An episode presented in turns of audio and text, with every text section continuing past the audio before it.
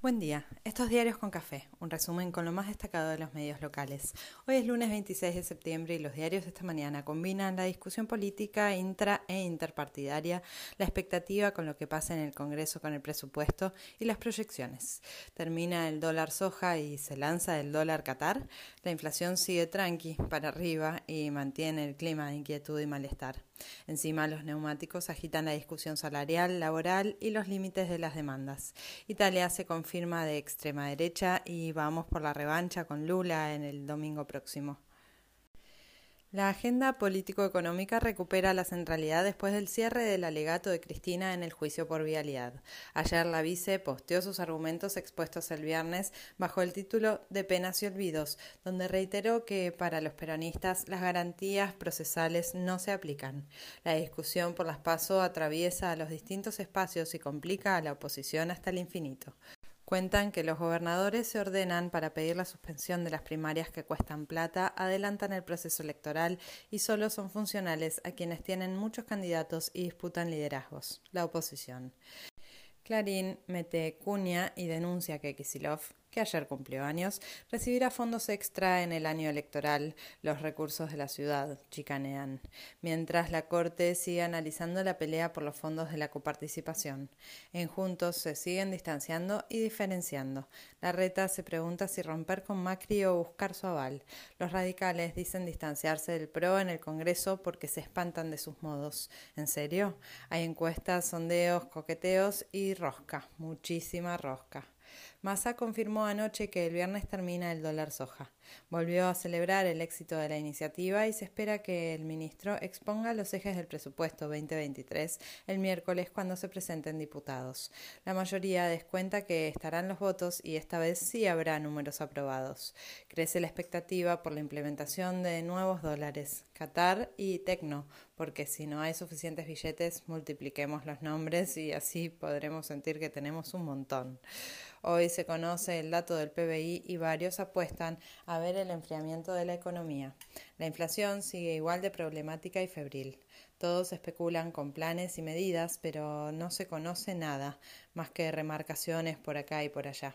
En la política online, el exfuncionario del fondo, Alejandro Warner, recomienda encarar un diálogo político que ancle los precios y ayude a estabilizar. La crisis de los neumáticos no encuentra solución y el reclamo gremial pareciera combinarse con la pulseada extrema del sector empresario. El Ministerio de Trabajo avisa que media, mientras la producción nacional de neumáticos queda suspendida. En Cronista, los empresarios avisan que no les gusta lo de subir salarios por decreto y no sorprenden a nadie.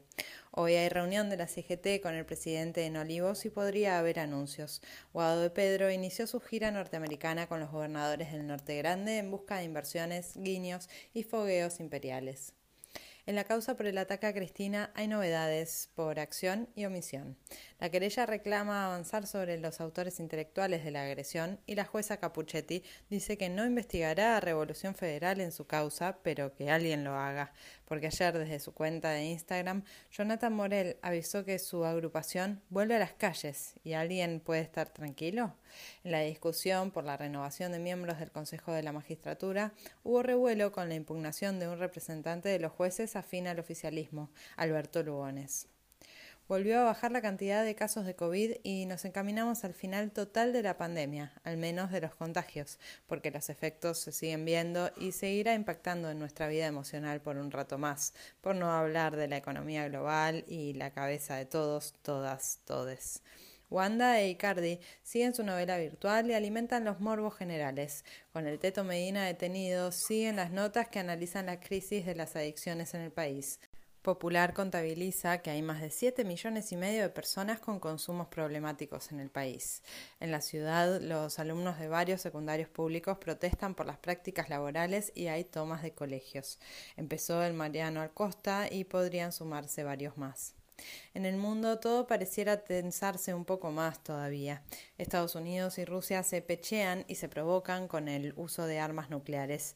Como se esperaba y se temía, la ultraderecha en Italia se impuso en las elecciones y Giorgia Meloni podría ser la primera premier mujer del país.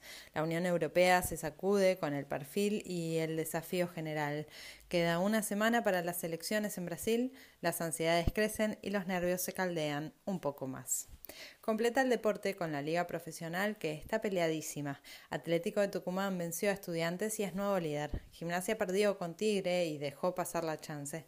Racing le ganó a Unión y se prende. Belgrano volvió a primera tras derrotar por 3 a 2 a Brown de Adrogué. Boca ratificó su liderazgo en el fútbol femenino. Mañana juega la selección ante Jamaica en Miami y tendremos un nuevo deleite para calmar ansiedades mundialistas. De esta manera arranca la semana con un lindo día de sol y algunas nubes.